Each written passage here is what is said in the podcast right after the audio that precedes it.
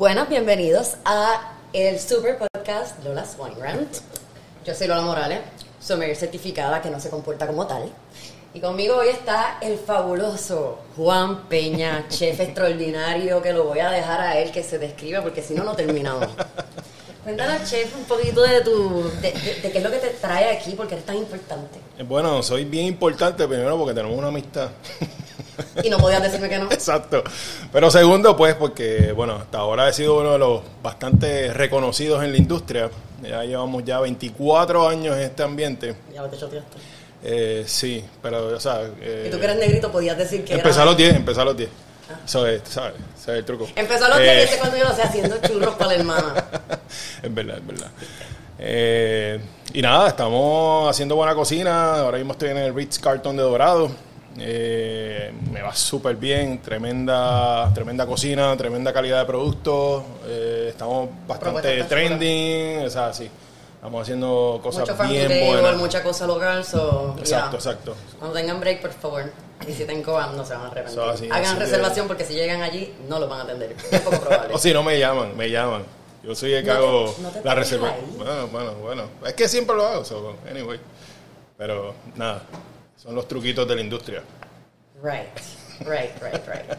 So, anyway, una de las razones, aparte de obviamente, pues la amistad que tenemos, este, que realmente, pues, hizo que, que, este podcast, pues, sucediera el día de hoy, es que este es el único chef que yo he tenido la experiencia que él forma un menú alrededor del vino. O sea, usualmente mi experiencia es pues el chef me da su um, super masterpiece y es como que brega tú con eso. Actually, yo fui a la escuela de sommelier para aprender a bregar con eso. Este, y entonces, cuando me topo contigo, cuando empezamos a hacer eventos, me topo con que, ok, tráeme la lista de vinos, pues entonces yo construir el menú. ¿Qué? So, explícame, ¿por qué rayo que aparte de todo, nunca te he pedido una explicación? ¿Por qué, ¿Por qué prefieres hacerlo así? ¿No es más fácil para ti realmente? Mano, yo soy bueno haciendo la sopita Lipton y el caldito pescado o lo que sea. What's the deal? Mira, yo empecé haciendo cenas de vino, um, pareo de vino y comida, um, desde que estaba en 311. 311, que todavía sí, y ese restaurante sigue y me encanta. Eh, francés, Um, y siempre hacíamos cenas, eh, vino y comida, pareado. Y poco a poco fui eh, apasionándome, siempre tenía como que este, este feeling de, hacer la perfección y gracias a Dios, todo salió perfecto.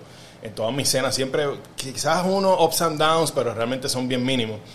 Pero es que a mí me apasiona tanto eso que realmente no, no me siento cómodo y no es nada, no, tiene que ver con ego, ¿no?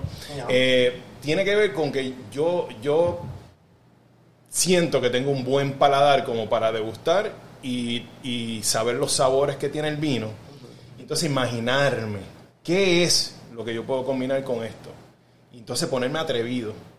Ponerme como que... realmente tú, lo, que, lo que te gusta es el reto. Sí, sí, no, siempre. Eso siempre.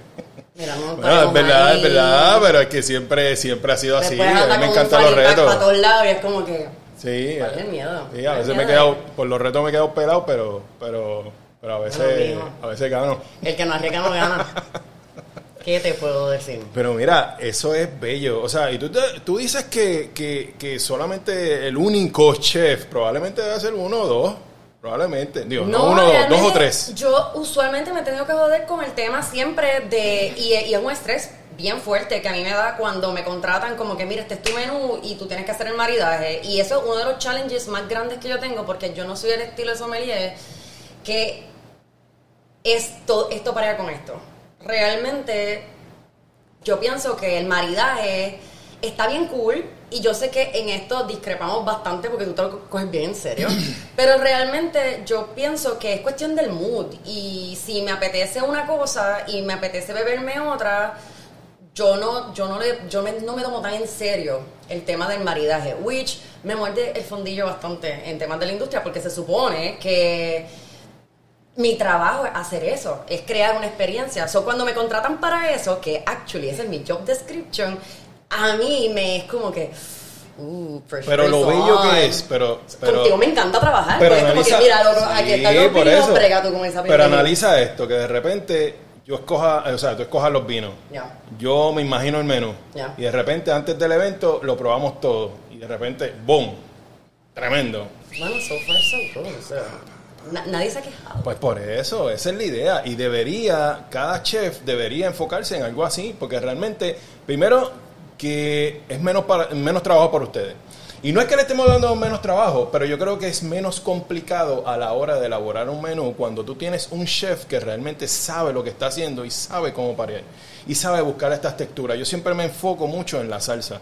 ¿Qué salsa yo voy a combinar? Corillo, esto es Y luego la proteína, es- primero. Es Segundo. la proteína es un vehículo de una salsa, Exacto, de un sabor. exacto. So, esto es lo que la gente no, no entiende, de que el vino blanco es para el pescado y entonces el vino tinto es para la carne.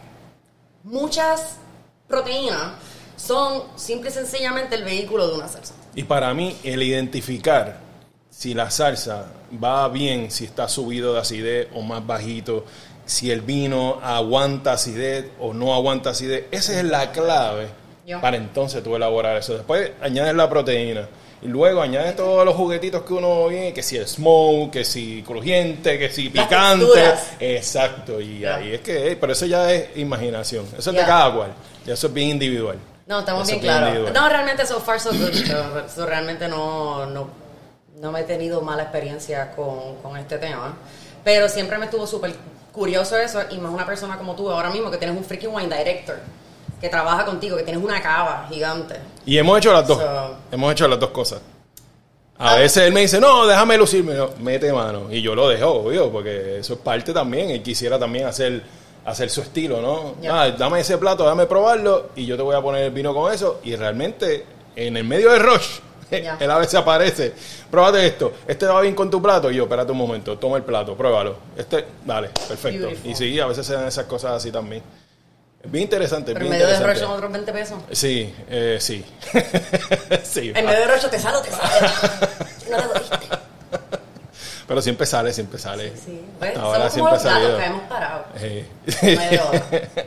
I'll drink to that. sí, Somos como no, salud. Ve acá, ¿y qué estamos probando aquí? Porque no he escuchado nada de esto. Pues mira, pana, aquí estamos probando, actually yo traje esto de Napa Valley, eh, esta reservación, yo, usualmente para este viñedo la gente llega como jet privado y todas esas cosas y pues llega Panchita Carequeso en su carro alquilado y me atiende el winemaker, que es un pana como que de mi edad, que estoy acostumbrada que como que los winemakers de allá son medio viejolos. El tipo con pantallas por todos lados, el tipo más cool del mundo. Y me dio a probar este asunto que es el Cabernet Franc de, se llama Mela, de Gandonia. Gandona, perdón, Gandona State. Este, usualmente I'm not able, o sea, yo no puedo pagar una botella de freaking 500 dólares y pues ellos lo venden por cases, so me dice, mira, yo tengo este proyecto y lo que hace es como que tres barriles. O sea, estamos hablando de este Cabernet Franc, que lo que son como que tres barriles en el freaking mundo. Y es como que el bebé de él. So, es un Cabernet Franc 100% de Napa Valley. El tipo es un nerd del vino. So, para mí el Cabernet Franc puede ser la cosa más fabulosa, puede ser la cosa más estridente del mundo. Esto me lleva a un happy place. Así que al final del video probablemente van a ver mis dientes negros porque es súper inky. So, pues, so worth it. Sorry, Gorillo, por la indiscreción de haber traído un vino que es pura tinta para un evento como este. Pero, ¿qué, te, qué te parece, igual? No, está bien interesante. Y rápido lo que pienso en ¿Y cordero. con qué? Cordero. Cordero, que me cayó como petardo, el que me comí hace como tres días. Dios mío, Cristo Dios, estaba tan bueno.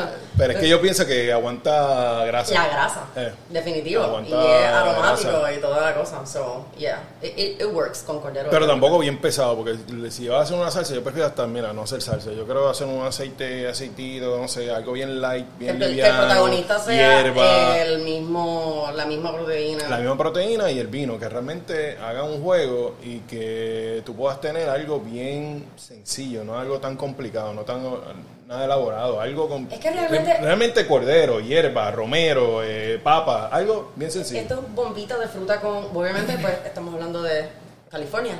So, California es pura fruta, pero Cabernet Franc por definición pues tiene estas notas herbáceas que realmente con un buen marinado una buena proteína con toda la grasa que tiene el caldera, este, pues estaría súper cool. So, siempre la pega, usualmente la pega.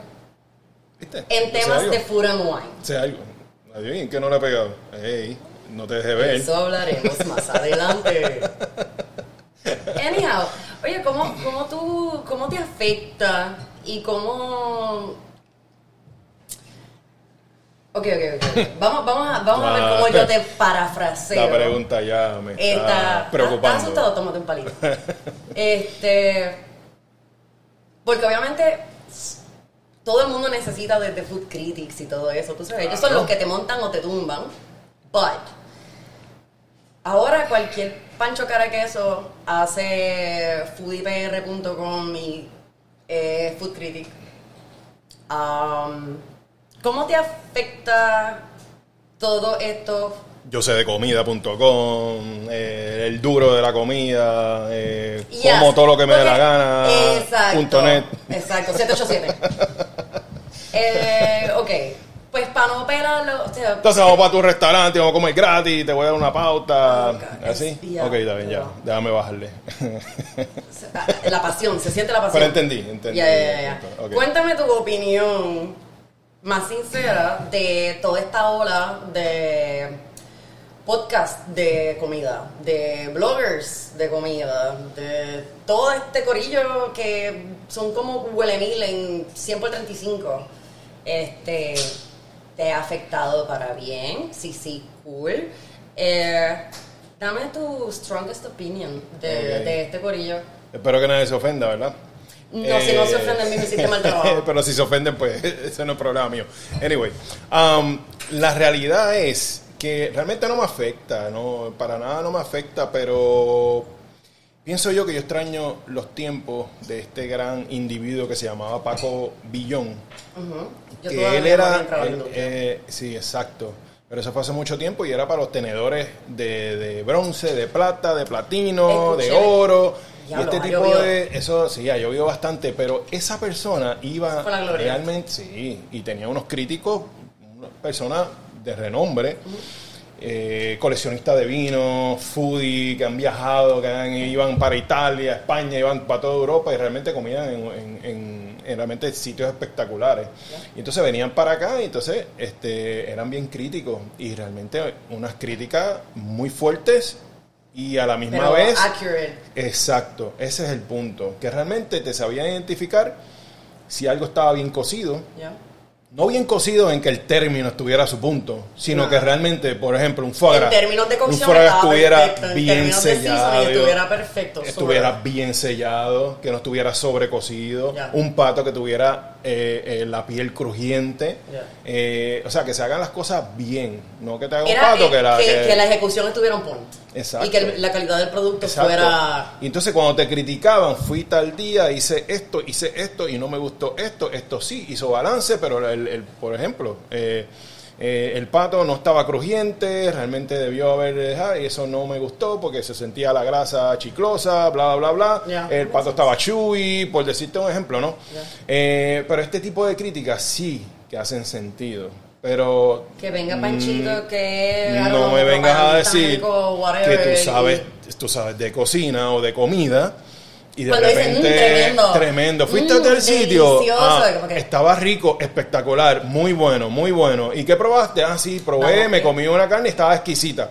Eh, ¿Bajo qué criterio? Hello, ¿qué tú me estás diciendo? O sea, eh, no, realmente no tienes, no tienes un approach real, no, realmente no conoces exactamente lo que es texturas, balance, Balance. eh, sabor. Realmente, si tú me vas a decir algo así, dime que realmente que tú probaste. Co- Probé este, este, esta carne y fue la mejor que me he comido. ¿Por qué? Porque la calidad era Wagyu o era Prime, estaba perfectamente cocida. No me van a decirme que la comiste medium well. Eh, que la comí medium real o real Ya. y estaba bien sazonada, la hicieron al carbón o la hicieron a la parrilla, pero se siente el char de la carne y crea un balance y las papas estaban perfectamente cocidas porque se sentían crujientes, pero a la misma vez estaban suaves y entonces estaban bien sazonadas con un toque de sal, un poco de romero, pero estaba sutilmente sazonado que la cosa se sentía espectacular, fue una experiencia. Eso es Eso es una crítica. Y de si te dicen- cocina o de comida. Right. Y si te dicen, eh, pues mira, no me gustó por X, Y o Z razón. Exacto. Usualmente usan unos argumentos que realmente, pues mira, carajo, me, me crucificaron. Eh, fue un mal día, estaba súper ajorado y pues pude haber hecho mejor trabajo. Pues realmente ya tú sabes que bajo qué criterio te están evaluando. Pero el tema de divino, delicioso, rico, mm, estuvo brutal. A mí también me castra un poco. So, Y también- Y yo no me dedico a cocinar. So, pues realmente, pues quería escucharte porque con todo lo que hablamos como amigos y toda la cosa, no había tenido esta conversación porque es que los tenía maridando para este momento. Porque quería que, o sea, que me sorprendiera first hand. Pero Que es la que hay con toda esta gente, porque más en la pandemia. Y también que yo ahora surgió como 8000, hay como 8000 cuentas de food critics, food bloggers, bla, bla, bla. hashtag foodie, hashtag 787. hay, hay hashtag- mucho, hay mucho aburrimiento en la, en la industria. Pero eh, eh, pienso yo que también tiene que, ir, tiene que ir a la mano de cuál es tu experiencia. Exacto. ¿Qué tú conoces de, de Eso- comida? exacto. Tú has estado trabajando en un restaurante, tú has viajado El mundo. en muchos sitios. ¿Dónde tú has comido? ¿no? Por lo menos un mínimo una estrella Michelin o, o uno de los mejores restaurantes de, los que 50 de todo el mundo. Que no estamos hablando de la Eh, lechonera de tío Wiso. Exacto, a medida que tú visitaste todos los chinchorros y realmente vas a hacer que, digo, no critico los chinchorros, pero realmente para tú hacer Este un, tipo un de blog, blog. o algo que realmente, ok, si te va a Para tomarte en serio. a, a- a- a ir a visitar a las mejores alcapurrias, es válido.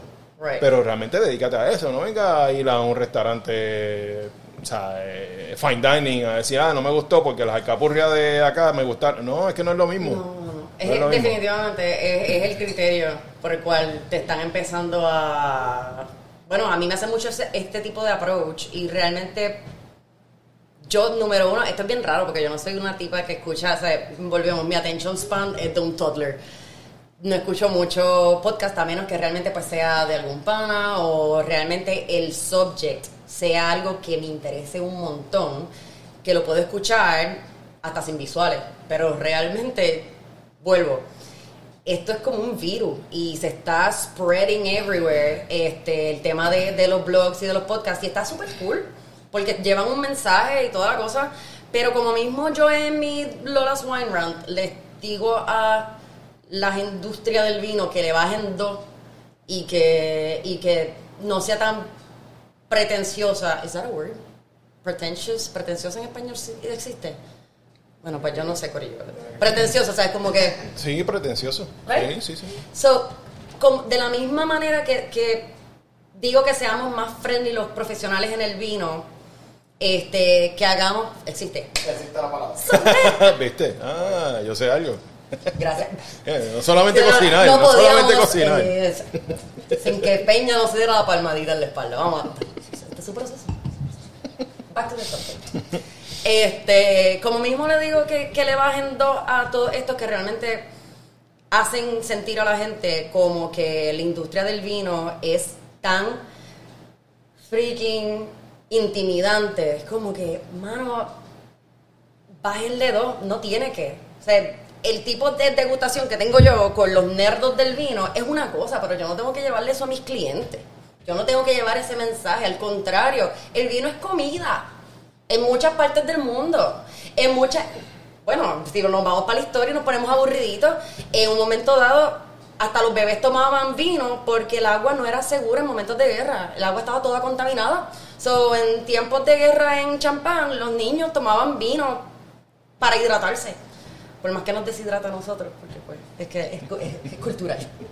So, de la misma forma que les digo que le bajen, yo pienso que la gente que está escribiendo o tomando fotos o haciendo lo que sea de, de comida, tienen que subirle.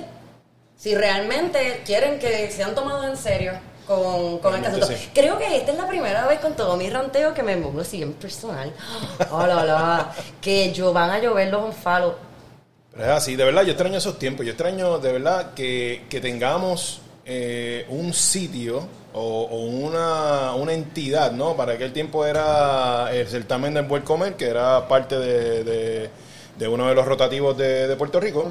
Um, eh, y realmente eso es lo que se necesita en la industria para que, ra- para que la gente realmente o resurja este tipo de, de restaurante que llevamos a un nivel de, de- de ejecución, de servicio, de- de calidad de producto y lo pongamos a un nivel donde, donde realmente la gente busca eso, ¿no? Mira, realmente lo voy a poner en arroz y habichuela. Este, yo soy bien crítica de toda la gente que usa Vivino y es como que mira, cualquier hijo de vecino escribe ahí, deja, que sabe el burro. Mira, chacho, los veo a todos. Pero es, que, pero es que funciona, funciona. Sí, no, pero espérate. Yo, yo lo uso pa- pa- pa- para saber no repetir y para Bueno, también, para también, me haga ver que no me estoy cogiendo de sándalo. ¿Cuánto vale eso? No, no, ah, ok, está bien, está, está más o menos. ¿Ves? y tú sabes qué?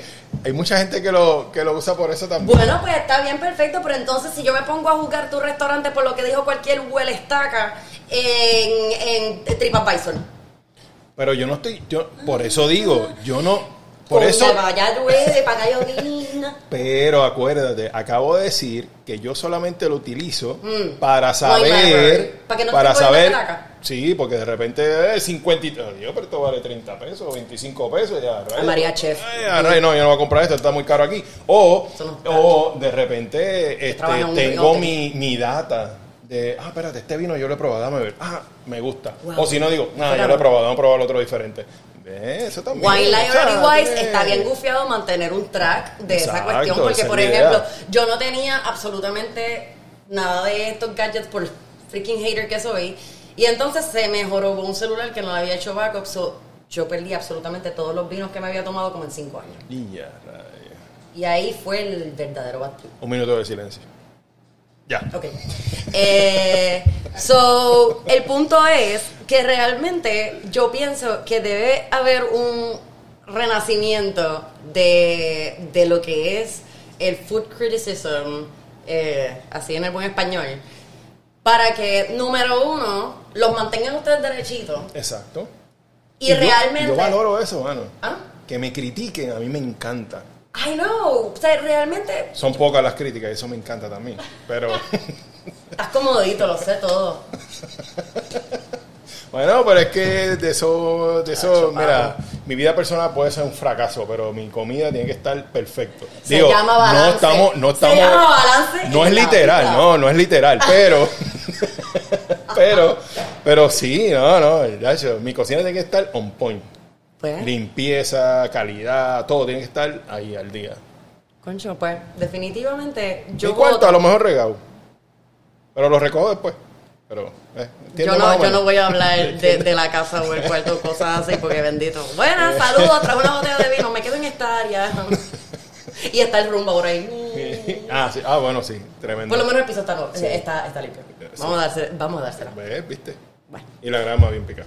Y la, y la, y, y la, y la, y la piscina eh, También así, limpia. cara, sí. Está bien. Sí. No importa que haya un Yo chef no- tirado por todas partes. Ni, ni- exacto. Ninguno de los dos la limpio yo. Por pero- eso cuando no es tu pero responsabilidad, perfecto. usualmente, pues, Exacto. es que él es chef de cuisine. Acuérdate que lo de él es delegar Sí. y llevar la batuta. Si le da- Exacto. Vamos a hacer. Bueno, anyway, volviendo al subject. Ok, sí. Sí, por los chefs code tirados. Dale. Este, yo creo que deberían empezar a, a subirle al tema del criterio y pues, mano, si realmente tú lo estás haciendo for fun, pues no esperes que te den comida gratis en todas partes, número uno.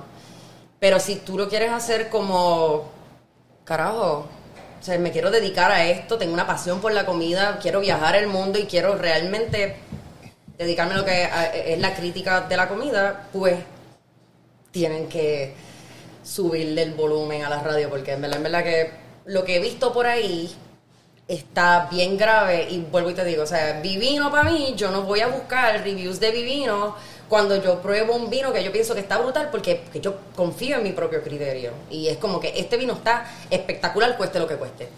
Pero con el tema de la comida, pues, pues es algo como que más ambivalente.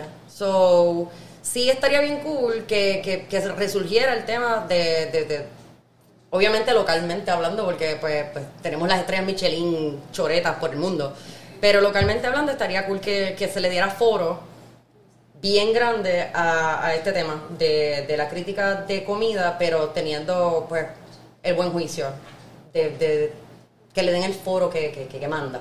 So, me lo saqué del corazón y pues me encanta que tú, por lo menos, podemos compartir esa, esa opinión en cuanto a este asunto. No, tremendo, tremendo, de verdad, sí, es justo y necesario, ¿no? Eh, pero sí, como, como también decimos una cosa, también decimos otra. Hay, hay unos cuantos, no voy a decir los nombres, pero, pero realmente hay unas cuantas páginas eh, muy buenas y muy interesantes y la cual me han visitado y, son de los que pagan, no son de los que vienen a... Sí, porque ese es otro asunto, exacto. Las estrellas Michelin siempre pagan para que sepan. O sea, no se crean que ellos llegan al garete. No, no, no, no, Ellos llegan, ellos pagan como cualquier hijo de vecino.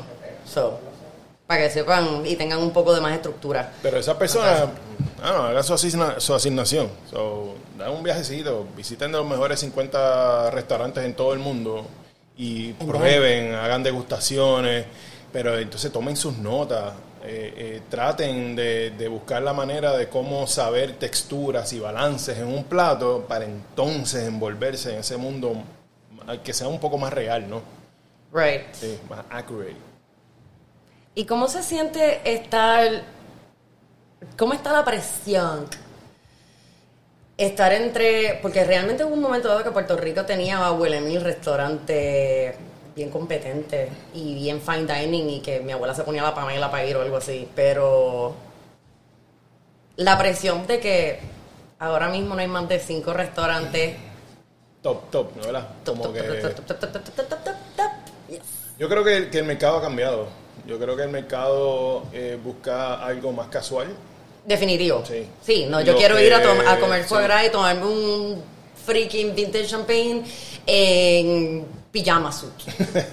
Yo quiero esa probabilidad. Con las pantuflas de, de, Bonnie, así de... Las pelúas, así como las de las turistas nuevas. Sí. Chanclas pelúas.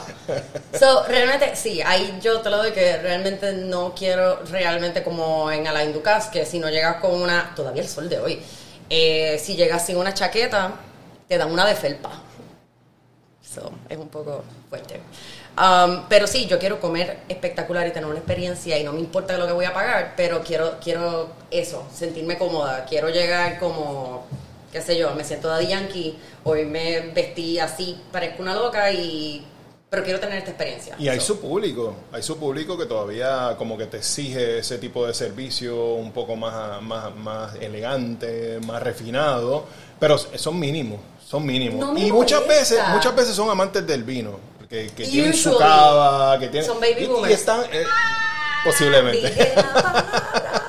y eh, realmente están acostumbrados a este tipo de cosas y se respetan porque por lo menos lo, recibo. Sí, yo lo recibo todo, pero también las masas están buscando este tipo de servicio más relax, eh, menos, menos amenazante. Exacto. Yo pienso que eso, mucha gente dejaba de ir a restaurantes espectaculares en, en aquel momento porque pensaban que pues era too much. O sea, eh, y, es, y es por lo mismo. O sea, y rápido es chinclin, chinclin, chinclin. Yeah. un fine dining, ahí no se puede ir a comer porque te van. Ahí dejaste el cheque completo. Sí, espera, espérate al día que la cagaste con tu mujer o, alguna mierda de esa para entonces hacer eso. Y a veces no necesariamente es así. Y muchos de estos sitios es dependiendo de lo que tú vayas a, vayas a comer, ¿no? Si de repente tú vas a pedir un wagyu, una carne wagyu, o un kobe, o vas a pedir langosta, tú sabes a lo que te vas a enfrentar, ¿no? Bueno, que tu bolsillo... Tu, a tu eh, tal vez no termine, no termine la quincena, pero, pero pues...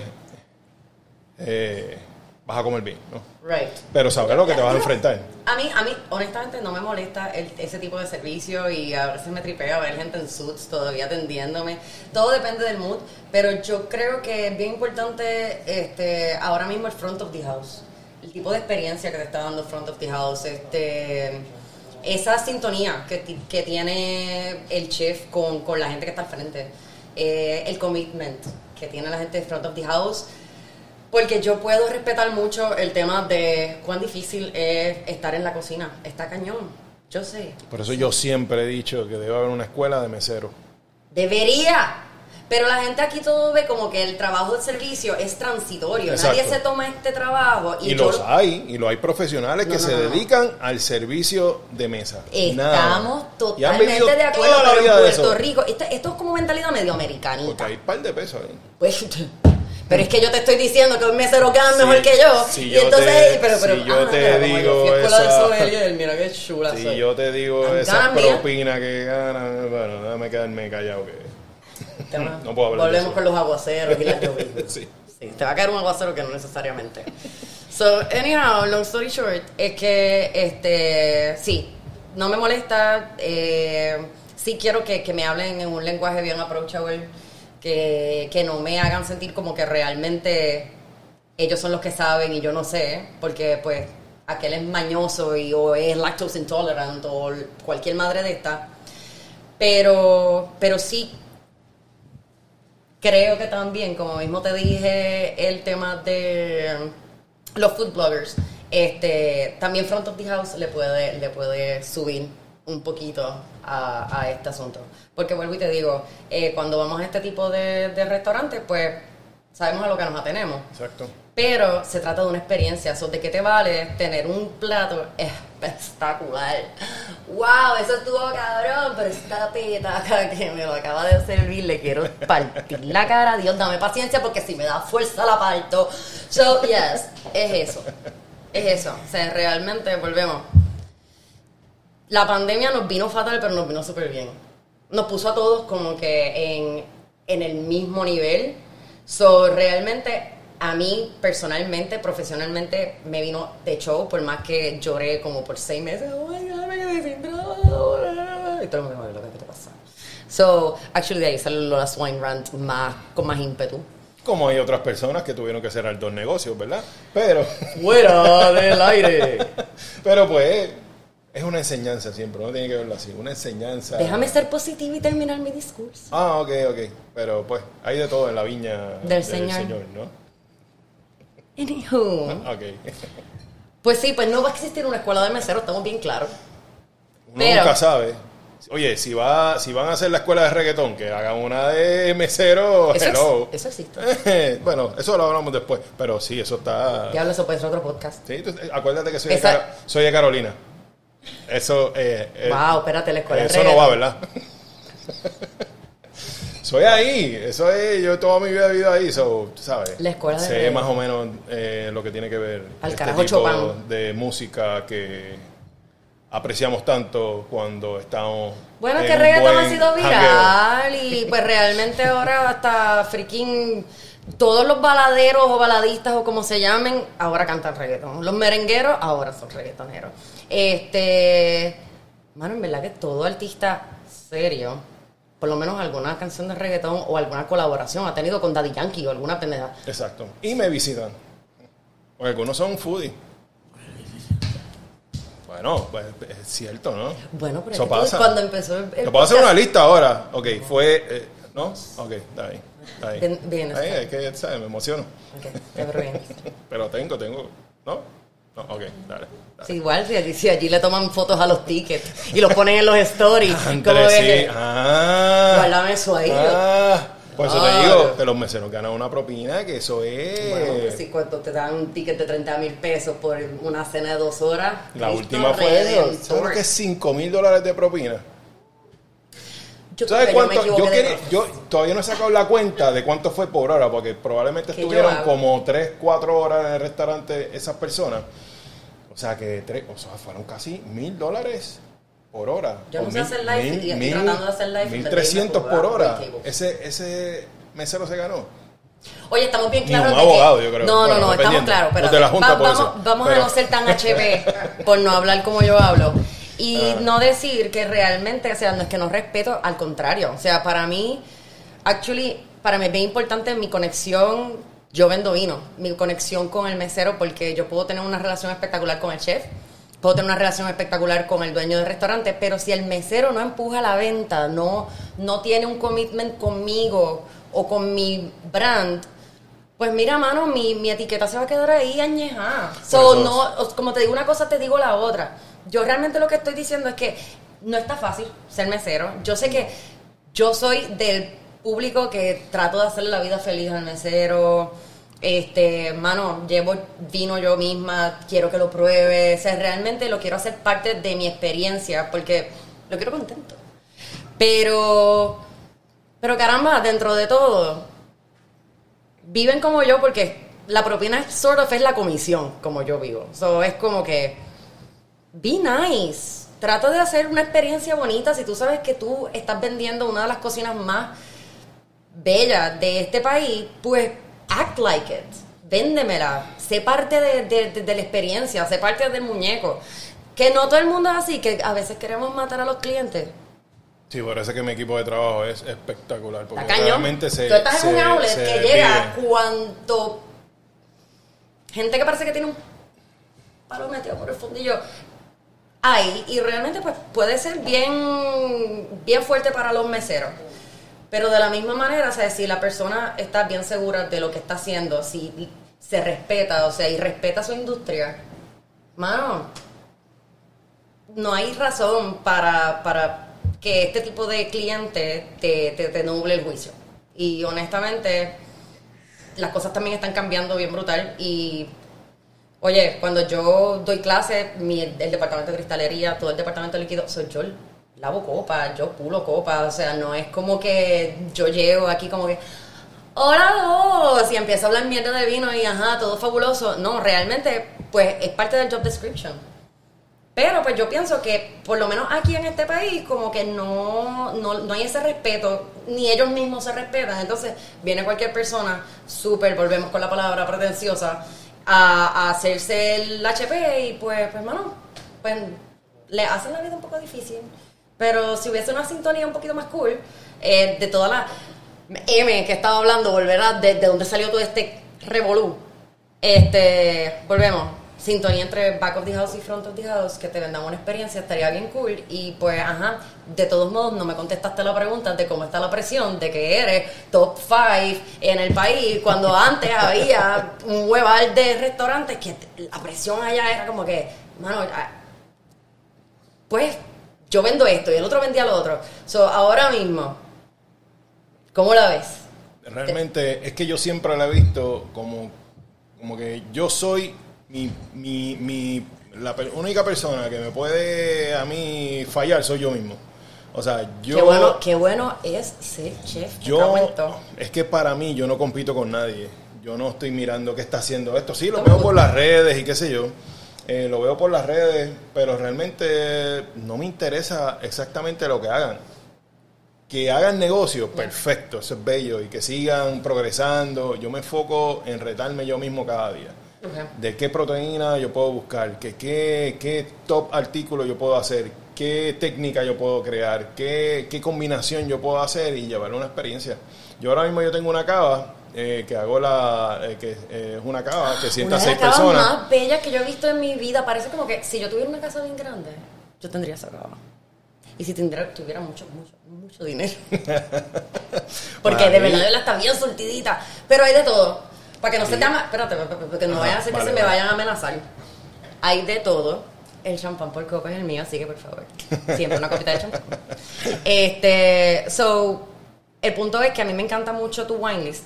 Eh, ahí pienso que Gary ha hecho buen trabajo en Sí, cuanto ya a... ganamos el Wine Spectator. So, Right, bueno, I saw sí, that. sí, Super sí. felicidades. Sí. Este, pero hay, como mismo puedes encontrar un chato, un Great Growth o lo que sea, eh, que cuesta un montón de dinero, puedes encontrar cosas como que super affordable. Eh. Y entonces puedes hacer de tu experiencia menos clavante, if you will. Así que pues nada, continúa con tu cava. Eh, entonces yo hago, yo tengo tres tipos de menú. Uno que es la experiencia de Coa. Si nunca has ido a Coa, pues entonces vas a tener una degustación de los mejores platos de Coa. Pero tienes dos degustaciones de seis cursos, que es lo que a mí me dé la gana. Y de verdad lo que, o sea, caviar, foie gras, Trufa. wagyu, trufa, ah, trufa, bueno, todo el tiempo tengo trufa fresca. ¿Qué es la que hay con las trufas? Obligado. Ven acá, yo pienso que la trufa es como que un, como un, ¿cómo es que se llama esto? Que es como sexual, Orgasmo. como, Bueno. well, that too, Ok. pero no. Este, ¿cómo es que se llama esto? Un fetiche. Los puertorriqueños tienen un fucking fetiche. El- Tú francés. escuchas trufa en Puerto Rico y ¿Qué es esto el ¡wow! Que nosotros no tenemos aquí, que todo el mundo piensa que las trufas son como que la hostia. Digo, porque es que obviamente todo lo caro, todo el mundo lo busca, ¿no? Sí, Y pero todo el mundo no- lo yo no- ve yo- con otros ojos. O Well, yeah. Pero yo, el, el caviar es caro y no hay un fetichismo con el caviar. Pero yo creo que la La gente que le gusta el trufa- caviar, pues. Pero yo no creo que el caviar tú lo puedes combinar con todo. La trufa realmente es tan versátil. Y tú lo único que necesitas es trufa o ponerla fresca o mezclarlo con cualquier cosa, pero es bien versátil. Es súper versátil. So, realmente pues, tú le puedes achacar al fetichismo de la trufa, que es la versatilidad de la trufa. Para mí sí. Y para mí obviamente la exclusividad, ¿no? Porque Pues el caviar tú puedes seguir buscándolo. Hay diferentes tipos de caviar. Tal vez no todo el mundo conoce cuán eh, la calidad, ¿no? Ya. Eh, dónde comprarlo mejor y todo esto, pero la trufa es más como que certero. Viene de Francia, viene de Italia, ya, estamos ganando. Viene de China, eh, no.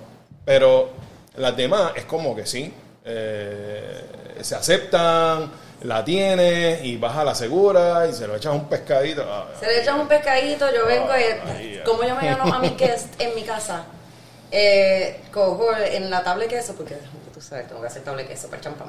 Este, le tiro unas gotitas de, de aceite de trufa a la miel, y es verdad, tú le pones cualquier.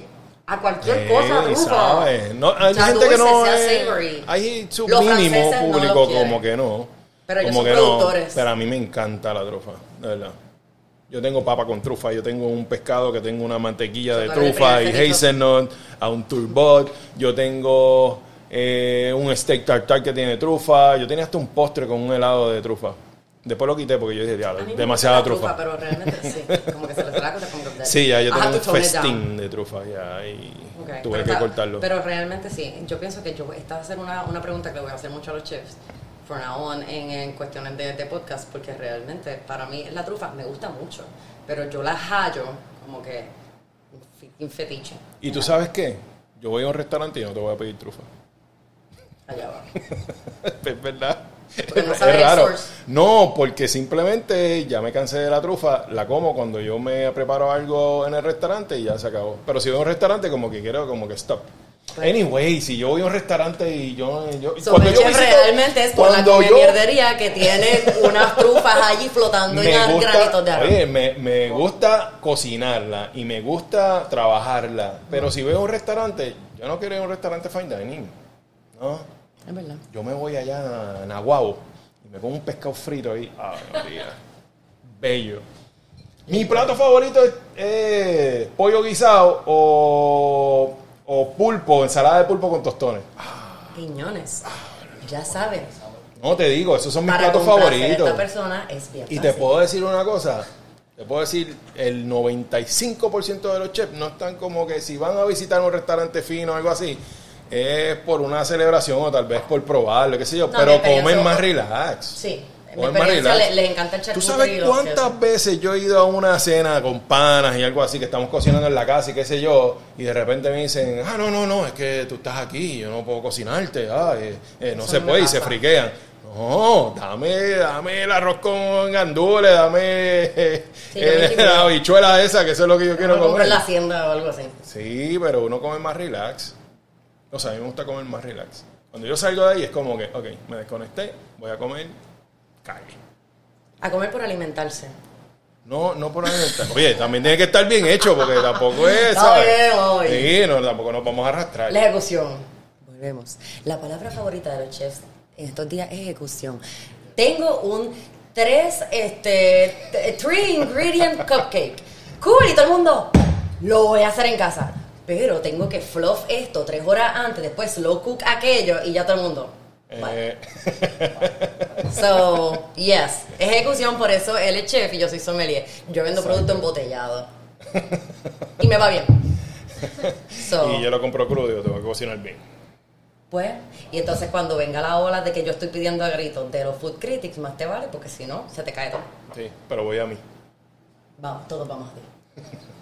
Bueno, Corillo, gracias, gracias por venir. Salud, no, gracias. a Gracias ti. por acompañarnos en este ranteo de Lola. Será hasta la próxima. Besitos. Chao.